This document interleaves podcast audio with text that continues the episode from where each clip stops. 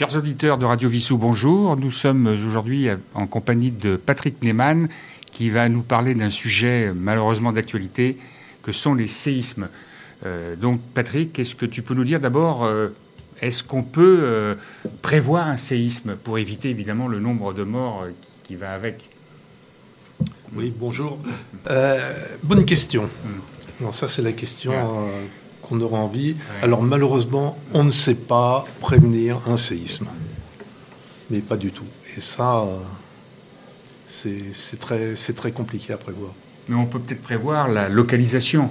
Euh, il y a peut-être des endroits où il y a plus de tout À fait, tout à fait. Mm. Alors les, les séismes, on, sait où ils vont se produire. Pourquoi? Parce mm. qu'il y a des failles, il y a des plaques. Il faut savoir que euh, le globe terrestre mm. est découpé en plaques il y a 12 euh, plaques principales et 40 euh, plaques secondaires, et ces plaques bougent. pourquoi elles bougent? C'est parce que euh, au centre de la Terre, au centre de la Terre, c'est comme une cocotte minute, hein, c'est vraiment en ébullition, et donc il y a de la convection, et cette convection va faire bouger les plaques. Et ces plaques peuvent bouger de quelques centimètres par an à peu près entre 1 et plusieurs centimètres par an. Et sur quel continent on les trouve? Sur tous les continents ah, Tous les continents. D'accord. Tous les continents. Alors sur le séisme qui nous intéresse, euh, celui-ci, euh, celui de Turquie, il y a trois plaques qui sont euh, qui rentrent en action. Il y a la plaque africaine, la plaque anatolienne, c'est la Turquie, et la, la, plaque africaine d'Arabie. Donc, et vraiment, au point d'intersection de ces plaques, s'est produit ces fameux séismes. Alors il faut savoir que ces plaques, comme elles bougent de plusieurs centimètres, mais en fin de compte, c'est comme une feuille de. comme si on tire sur une feuille. Alors au début, ça, ça tire, ça tire, ça résiste, et euh, à un moment donné, ça va craquer. Et les tensions, elles s'accumulent sur des centaines et des centaines d'années. Alors là, on peut estimer que c'est plusieurs centaines d'années qu'il y a eu des tensions, et finalement, à un moment donné, bon, ça résiste plus et ça, ça claque. On voit des ouvertures de plusieurs. Euh, euh, Mais la profondeur, justement. La Alors, la, profondeur, par exemple, pour le séisme de Turquie, je crois que c'est 17,8 km le, où le séisme s'est produit. Et euh, après, il y a des répliques, il y a d'autres séismes. Il y a des profondeurs plus ou moins différentes, mais ce. Donc l'énergie fait remonter tout ça à la surface. Voilà. Donc ça craque très bas et ça s'ouvre. Et on a pu voir sur les images qu'il y avait une faille qui faisait euh, plusieurs mètres de, largeur. Et tu dis qu'il y a des, répliques euh, après le gros séisme. Oui. Alors, il n'y a pas des signes avant-coureurs, par contre, du tout? Non, on sait qu'il y aura toujours des répliques. Généralement, les répliques sont plus faibles. Alors, il y en a beaucoup de répliques. Hein. La plupart des répliques, elles sont, sont, faibles. Mais là, les premières répliques sont relativement fortes. Donc, il y, a, il y a eu déjà à peu près au moins 400 euh, répliques. Et alors juste euh, parce qu'on parle souvent de l'échelle de Richter, est-ce que tu peux nous expliquer euh, ce que c'est un peu l'échelle de Richter? Euh, Oui, alors l'échelle de Richter, c'est M. Richter qui a, qui, a, défini cette échelle. Elle définit l'énergie du séisme. Entre donc zéro, il n'y a pas de séisme, et le, le plus grand que l'on ait eu, c'est jusqu'à 9 et quelqu'un. Donc euh, ça ne dépasse pas 10. En Turquie, je crois que c'était 7,6 ou 7,8. Voilà, c'est ça, 7,8. Hein. Alors il y a eu deux séismes dans un premier temps, un à 7,8 et un à 7,5. Et ensuite, il y en a eu deux autres, donc le, 20, le 20 euh, février. Là, c'était des répliques.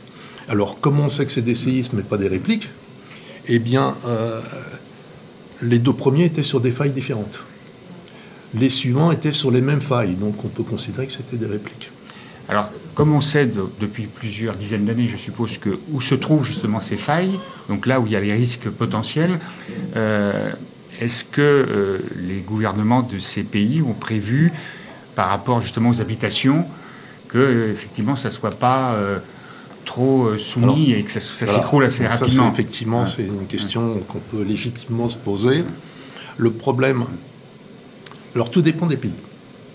Alors les, scientifiques turcs ont bien fait leur, euh, travail, ils ont, bien prévu ce qu'il fallait faire.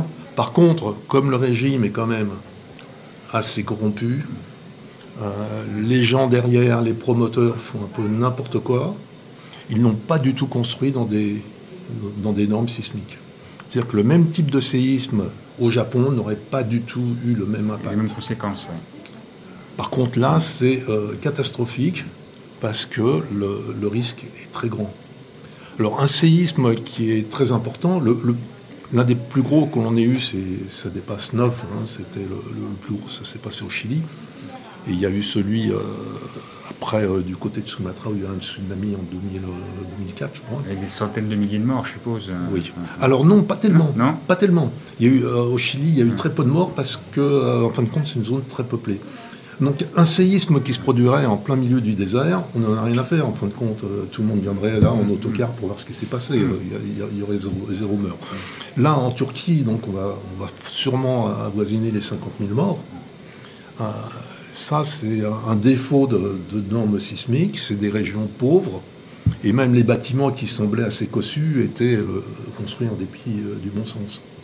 Alors là, on a payé, parler d'un pays, euh, je dirais, euh, surtout cette région-là plutôt pauvre, euh, mais il y a eu un énorme tremblement de terre dans un pays plutôt riche, qui est les États-Unis. Je crois que c'était à San Francisco au début du XXe siècle ou à Los Angeles, je, ne sais plus. Enfin, c'est une faille, la faille, la fameuse faille de San Andreas. Exactement. Donc ça, c'est ce qu'ils appellent le Big One, là, qu'ils attendent. Qu'ils attendent. Ils savent que, au bout de 100 ans à peu près, ça, devrait, revenir et ils s'y préparent. Mais bon, ils construisent quand même d'une manière un peu plus euh, correcte. Donc, mais il y aura, il y aura un gros séisme, c'est sûr, mais on ne sait pas quand. Mais ça n'empêche pas les, promoteurs, les constructeurs ah et, les habitants d'acheter. D'ailleurs, on a le même problème avec le problème de la, de la, mer qui gagne du terrain sur euh, le bord. Euh. Tout à fait. Alors, pour donner un autre exemple, par exemple, en France, on a eu un séisme il n'y a pas très longtemps en Ardèche, au Teil, et le village a été bien détruit. Alors c'était un séisme de magnitude 5, qui est modéré sur l'échelle de, Richter. Euh, celui de Turquie, c'est quand même majeur. Euh, justement en France, alors c'est les Alpes, les Pyrénées peut-être qui sont plus... Euh, Tout à fait, les Alpes hein du Sud, hein l'Est, toutes les zones montagneuses. Auteuil, bon, le, village était détruit, la centrale nucléaire qui est juste à côté de, de Cruis elle n'a strictement rien eu, hein, même pas une égratignure, parce qu'elle est construite euh, selon des normes euh, tout à fait correctes. Euh, par contre, le village qui est des, vieilles maisons, bon, hein, ça n'a pas résisté. Hein. Alors moi j'ai vécu il y a, je sais plus, deux ou trois ou quatre ans à La Rochelle, mais alors un, mini qui a duré vraiment quelques secondes, mais évidemment ça, fait bizarre parce que tout bouge. Quels, sont les, les, bons conseils au cas où malheureusement ça pourrait revenir? Euh, pour les habitants C'est de sortir de leur maison, c'est de se protéger en mettant quelque chose au-dessus de leur tête plus, plus solide Je sais pas. Qu'est-ce que tu en penses alors, leur sortir de la maison, c'est presque trop tard hein, quand ça arrive. Alors celui de, celui de Turquie, il était affreusement long. Hein. ça a duré euh, deux minutes. Et dans la nuit, je crois, en plus. Oui, deux minutes. Donc c'est terriblement long hein, quand ça, il y a des dégâts comme ça. Donc il euh, faut, faut réussir à se protéger, se cacher sous une table. C'est un peu ce qu'on apprend aux, aux, gamins au Japon. Hein, c'est dans la classe, elle est, sous les tables pour se protéger de, toute chute éventuelle. De, Quand on, habite dans un immeuble au 12e étage, ah, euh, surtout si, on habite plutôt au rez-de-chaussée, parce que ah, et on a vu des choses euh, terrifiantes, hein, euh, des, images de, sauveteurs qui n'arrivaient pas à dégager des, des gens parce que c'était beaucoup trop dangereux, ils n'y arrivaient pas et ils ont laissé des, des gens vivants sous les décombres parce qu'ils n'y arrivaient pas. C'était vraiment, euh, c'est vraiment poignant. Surtout que les secours, je pense, en Turquie étaient éloignés en plus de. Les secours sont hein éloignés, etc. Alors il y a la Turquie où c'est relativement médiatisé. Il y a la Syrie, donc c'était à peu près à la frontière avec la Syrie. La Syrie, bon, c'est un peu un. On ne sait pas trop ce qui se passe. On ne sait pas trop ce qui se passe et je pense que. officiellement, le nombre de, morts est de, quelques milliers, mais euh, je crois que le président Assad, le président de la Syrie, justement, a, des adversaires sur place.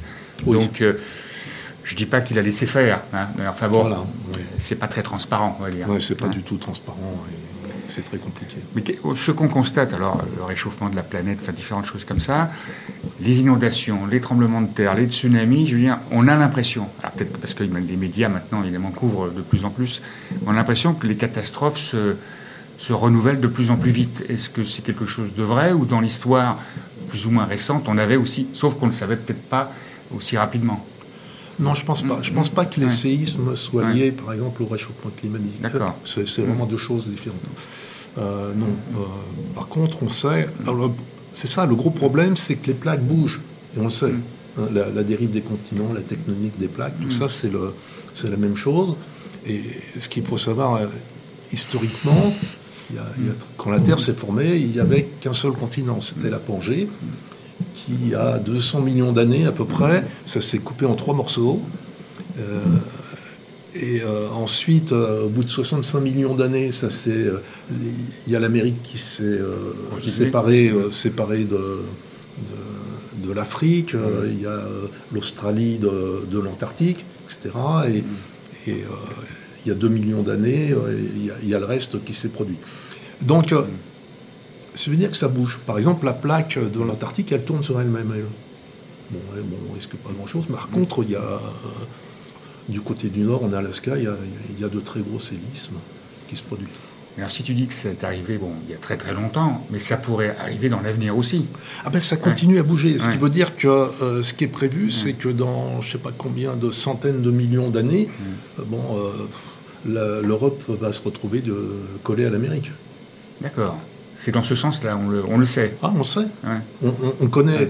Euh, ce qui est relativement bien euh, euh, connu, mm. c'est qu'on sait mesurer le déplacement des plaques avec des, systèmes de, satellites et de GPS. Mm. On sait exactement les mesurer et on sait comment elles se déplacent et dans quel sens et de, de Donc ça va vers l'ouest, ça ne part pas vers l'est. Alors ça dépend des plaques. Il y a des plaques qui vont dans un sens, d'autres dans l'autre. Euh. Et l'Europe, c'est plutôt l'Ouest. Oui, alors ça va, se, ça, va se, oui, ça va se rejoindre. Très intéressant tout ça. Hein, mais on en parle malheureusement parce que c'est vrai qu'au niveau éducatif, euh, on n'en parle que lorsqu'il y a des catastrophes. Donc euh, toujours pareil, bon, on ne peut pas le prévoir, c'est ce que tu dis à l'avance. Par contre, comme on sait où ça se trouve, est-ce qu'on peut imaginer de délocaliser les populations qui habitent là? Ah, c'est difficile. Difficile. C'est difficile. Bon, c'est des régions généralement pauvres. Oui, je pensais plutôt aux États-Unis aux États-Unis, oui, voilà, non. Les gens, ils n'y croient pas. Hein, c'est ça, oui, euh, Mais le Japon, bon, les gens, ils, vivent très bien au Japon. il y a des, tsunamis, il y a des oui, Ils ont à peu près tout, là. oui, ils ont tout, ils ont la totale. Ils sont bien servis.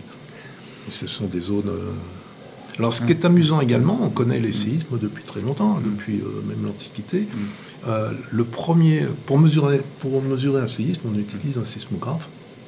Et le premier sismographe connu, c'est euh, un Chinois qui date d'une centaine d'années avant Jésus-Christ au moins. c'est un système, un vase, très astucieux avec des petites billes. Et selon l'inclinaison, comment ça va bouger, la bille va sortir d'un côté ou de l'autre et on, aura à peu près la direction du séisme. D'accord. Parce que le sismographe, c'est plutôt une invention de la fin du 19e siècle.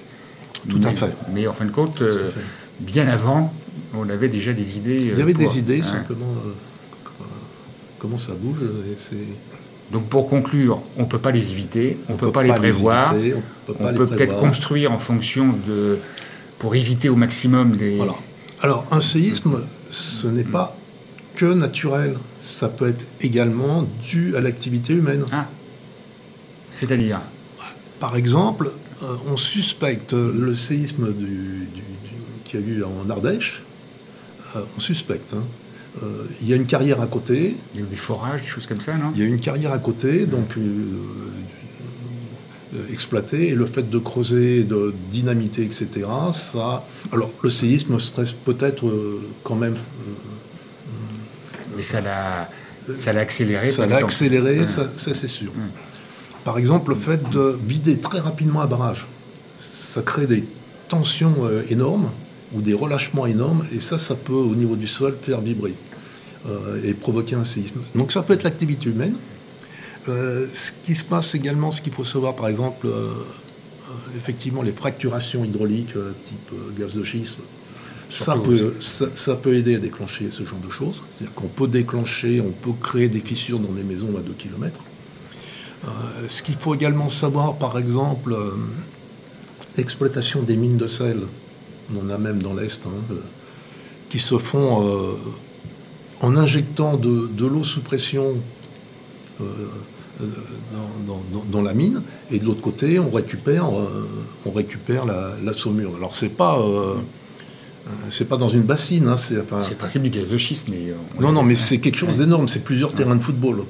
Et on sait que, à force de raviner comme ça, ça va s'écrouler. Et ça s'écroule. Et ça, on arrive à le prévoir, ça, par contre, en mettant des, Ils mettent des capteurs tout autour pour essayer, parce que c'est quand même dangereux. Et à un moment donné, tout va s'affaisser. Et ça, ça peut créer euh, ah, tu me fais des ondes de euh, la mer d'Aral, qui évidemment, parce qu'on a, on a prélevé un certain nombre de choses qui fait que la mer d'Aral s'est plus ou moins séchée, si je ne me mm. trompe pas.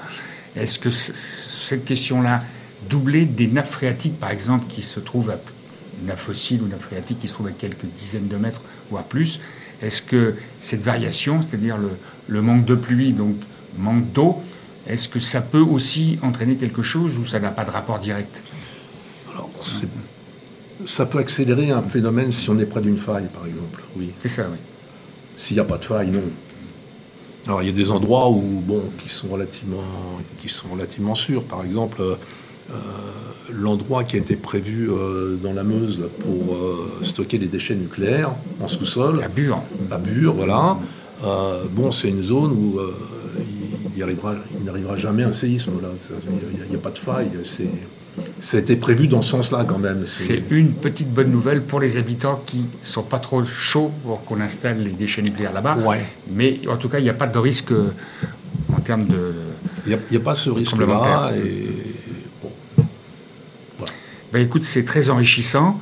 Euh, on te donne rendez-vous le mois prochain pour une nouvelle émission. On n'a pas encore choisi le thème. On le choisit en fonction de l'actualité ou, ou de ce que tu fais aussi, euh, ce que tu vas faire bientôt à la bibliothèque, où tu vas donner des conférences, euh, pareil, une fois tous les mois ou tous les trois mois. la prochaine, d'ailleurs, tu peux nous le dire Alors la prochaine, c'est le, donc le, 8 mars pour la journée de la femme. Et j'avais prévu une conférence, pas du tout pour cela au départ. Euh, j'avais été interpellé par euh, des femmes scientifiques qui ont été spoliées, qu'on leur a, et euh, ça m'a donné envie de, creuser la question. Donc le, le, thème de la conférence, c'est 20 femmes scientifiques d'exception. Et entre autres, parmi elles, il y en a un certain nombre qui ont été spoliées. Marie Curie, peut-être, qui est dedans non Alors, dedans, il y a Marie Curie, il y a moi, ce qui m'avait le plus interpellé, c'était Marc Gauthier. Marc Gauthier, c'est la, femme qui a découvert la, trisomie 21. Mais par contre, on, lui a piqué euh, sa découverte et c'est un autre qui se l'a approprié. Le 8 mars, c'est un quel jour? C'est un mardi ou un C'est un mercredi. Mercredi. À 16h. Donc rendez-vous pour voir Patrick Neyman sur ce sujet-là, le mercredi 8 mars à 16h. Et merci d'être venu encore une fois. Et on donne rendez-vous euh, le mois prochain à nos auditeurs. Bonne journée à tous et à bientôt. Merci, au revoir. Au revoir. Radio Vissou. www.radiovissou.fr